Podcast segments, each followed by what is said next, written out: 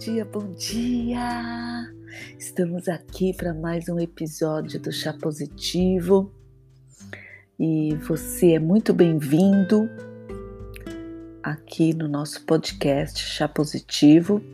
Eu quero te agradecer, antes de mais nada, pela audiência, por ouvir e tentar melhorar a si cada vez mais. E no último episódio, nós falamos das pessoas incontornáveis na nossa vida. E discorremos sobre esse assunto, onde nós falamos, é, nós meio que balizamos as pessoas incontornáveis como se fossem pedras. Ou seja, se você jogar água, a água tem que passar por entre as pedras, mas tem que seguir seu caminho. São os familiares, são os tios, ah, os primos, os filhos, os pais. Essas são as pessoas incontornáveis. E nós discorremos que a gente não consegue deixar essas pessoas de lado ou fingir que não existem. A gente precisa ultrapassar esse limite de compreensão, de comportamento e aceitá-los, perdoar e seguir em frente. E hoje eu quero falar com vocês sobre equanimidade e como a gente se torna uma pessoa equânime. Antes de mais nada, eu quero agradecer a Só Coco. Os produtos da Só Coco são incríveis, simplesmente demais. São eles que patrocinam o meu podcast.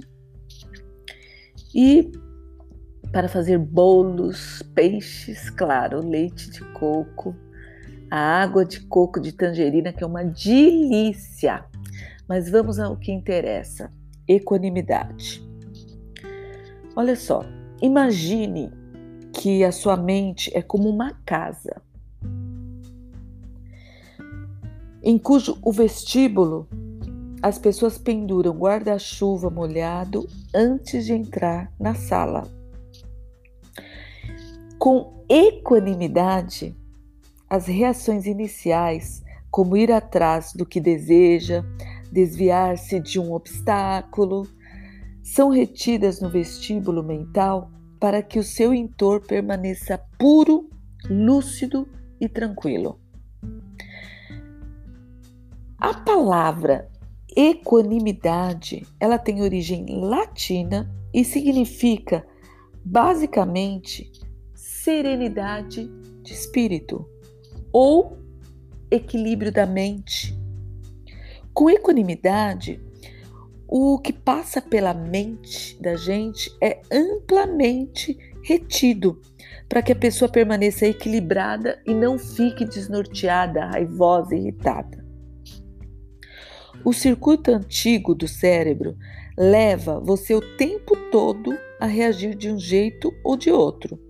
E a equanimidade é como se fosse o interruptor de luz da sua casa. Você vai lá, tchum, aperta e desliga.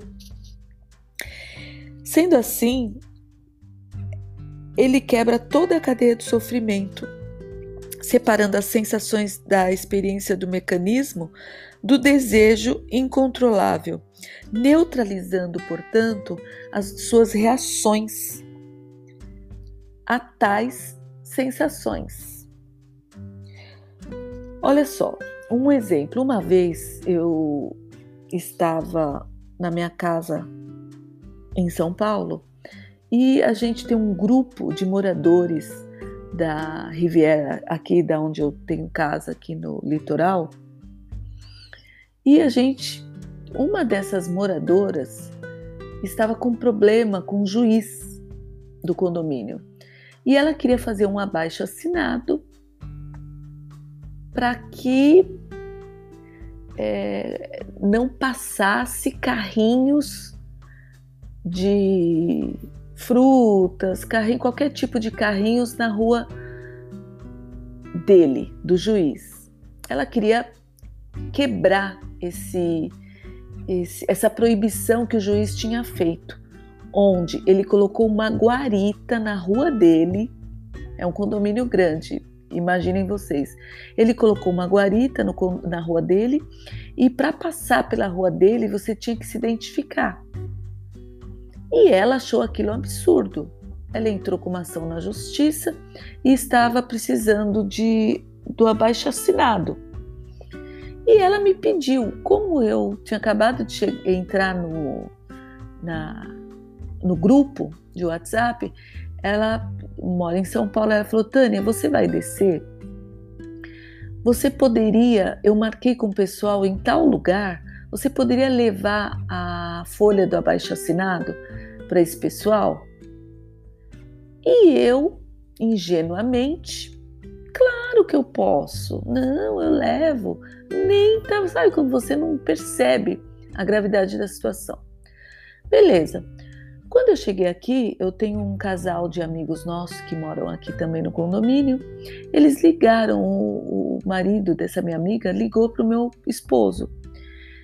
Ligou assim, irritado, falando: Fulano, é, a Tânia tá com abaixo assinado de ciclano, não deixa ela levar na reunião, porque essa fulana, ela é implicante, ela tá querendo implicar com o juiz, porque o juiz colocou uma guarita na rua dele, blá blá blá blá blá blá. blá.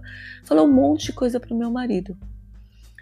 E o meu marido, é, inteligentemente, esperou ele falar.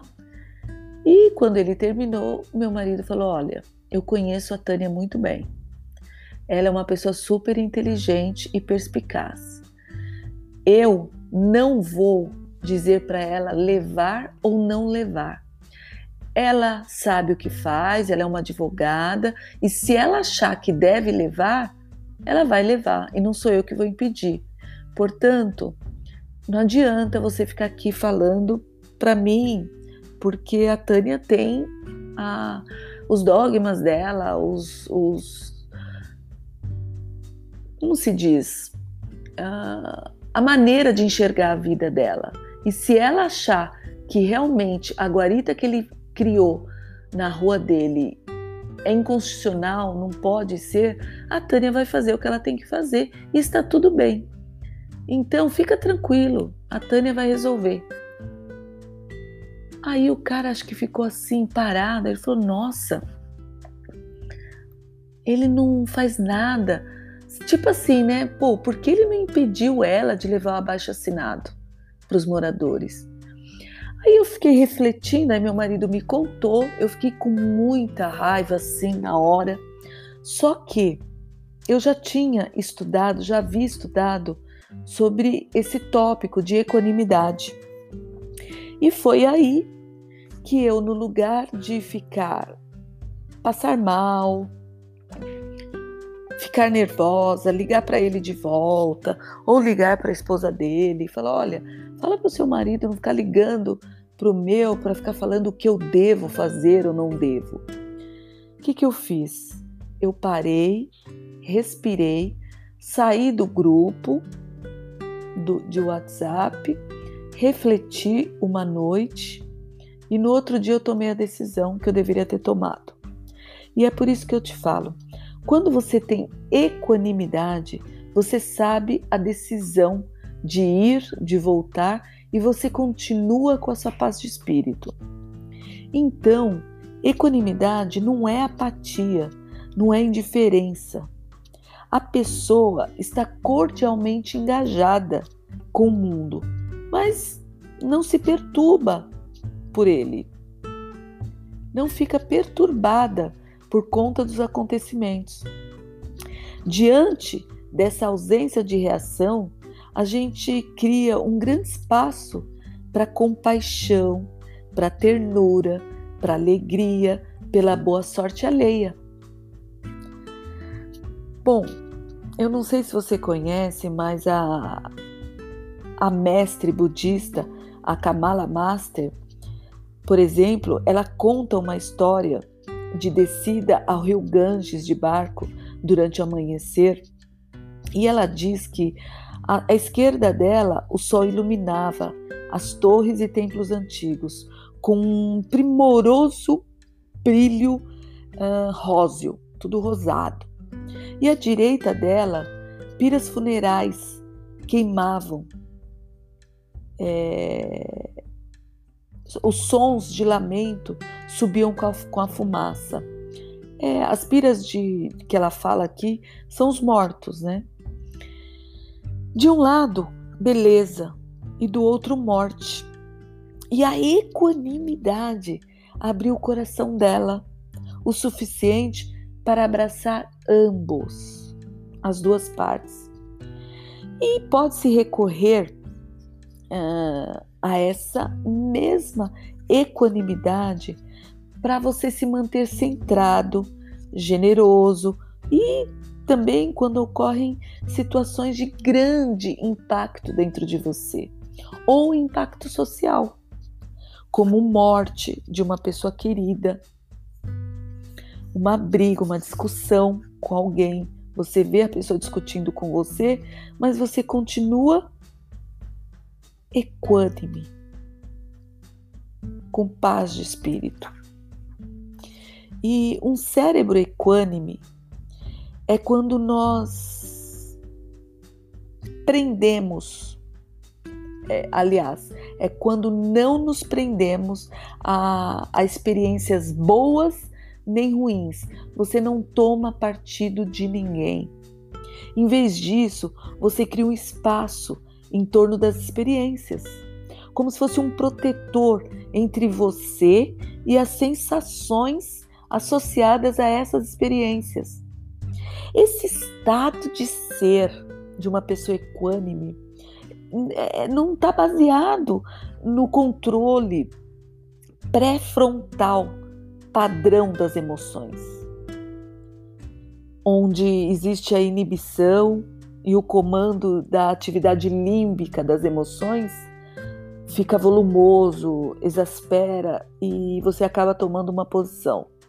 Na verdade, com equanimidade, o seu sistema límbico pode até disparar como bem entender a questão aí mais importante da equanimidade não é reduzir ou até canalizar essa ativação do sistema límbico, mas simplesmente não reagir a ela.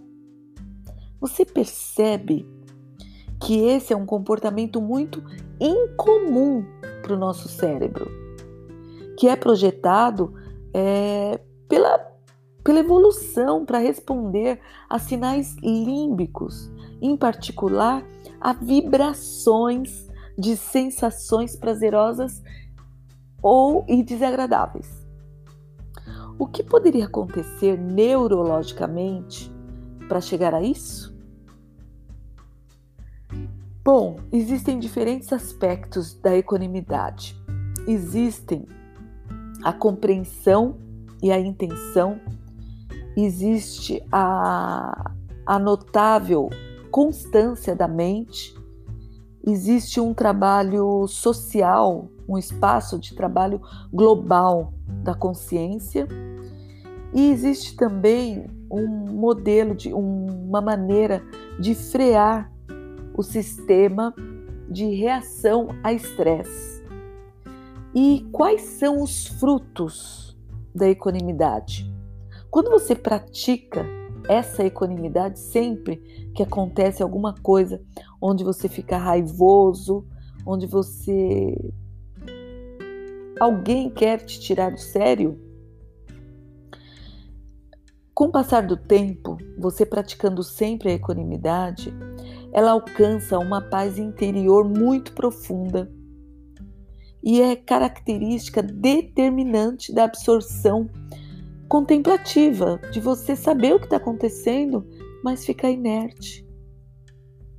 Além disso, é, torna-se cada vez mais entrelaçado com a vida cotidiana, produzindo ótimos benefícios. Se alguém é capaz de quebrar a ligação entre as emoções e o desejo incontrolável, se pode conviver com o que é prazeroso sem correr atrás dele, ou com o desagradável, sem resistir a ele, e com o neutro, sem ignorá-lo. Ignorá-lo. É sinal, quando você alcança esse ciclo, de que é sinal de que você alcançou um estágio muito profundo de não digo nem paciência, mas de compaixão mesmo por você. E isso não é uma bênção, é uma liberdade fantástica que você encontra dentro de si próprio. E eu quero terminar aqui esse episódio de equanimidade pedindo para vocês praticarem a equanimidade. Você vai falar como, Tânia, eu pratico a equanimidade. Você pode praticar através da respiração. E essa respiração que eu te falo não, não chega a ser a meditação. É uma respiração contemplativa, uma respiração é, com pausas. É, é incrível essa respiração, porque o mundo está caindo ao seu redor e você está concentrado nessa imparcialidade em relação a qualquer coisa que se manifeste. É uma presença tranquila, relaxada e inabalável.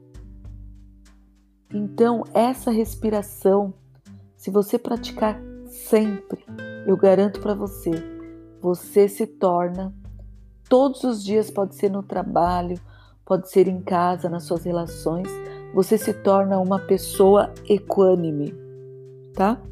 E eu termino aqui com uma citação do Dalai Lama, e ele diz assim: Com equanimidade, você lida com as situações com calma e bom senso, ao mesmo tempo em que mantém a felicidade interior. Dalai Lama. Eu espero muito que tenha feito sentido para você esse episódio e que você, a partir de hoje, comece a praticar a equanimidade.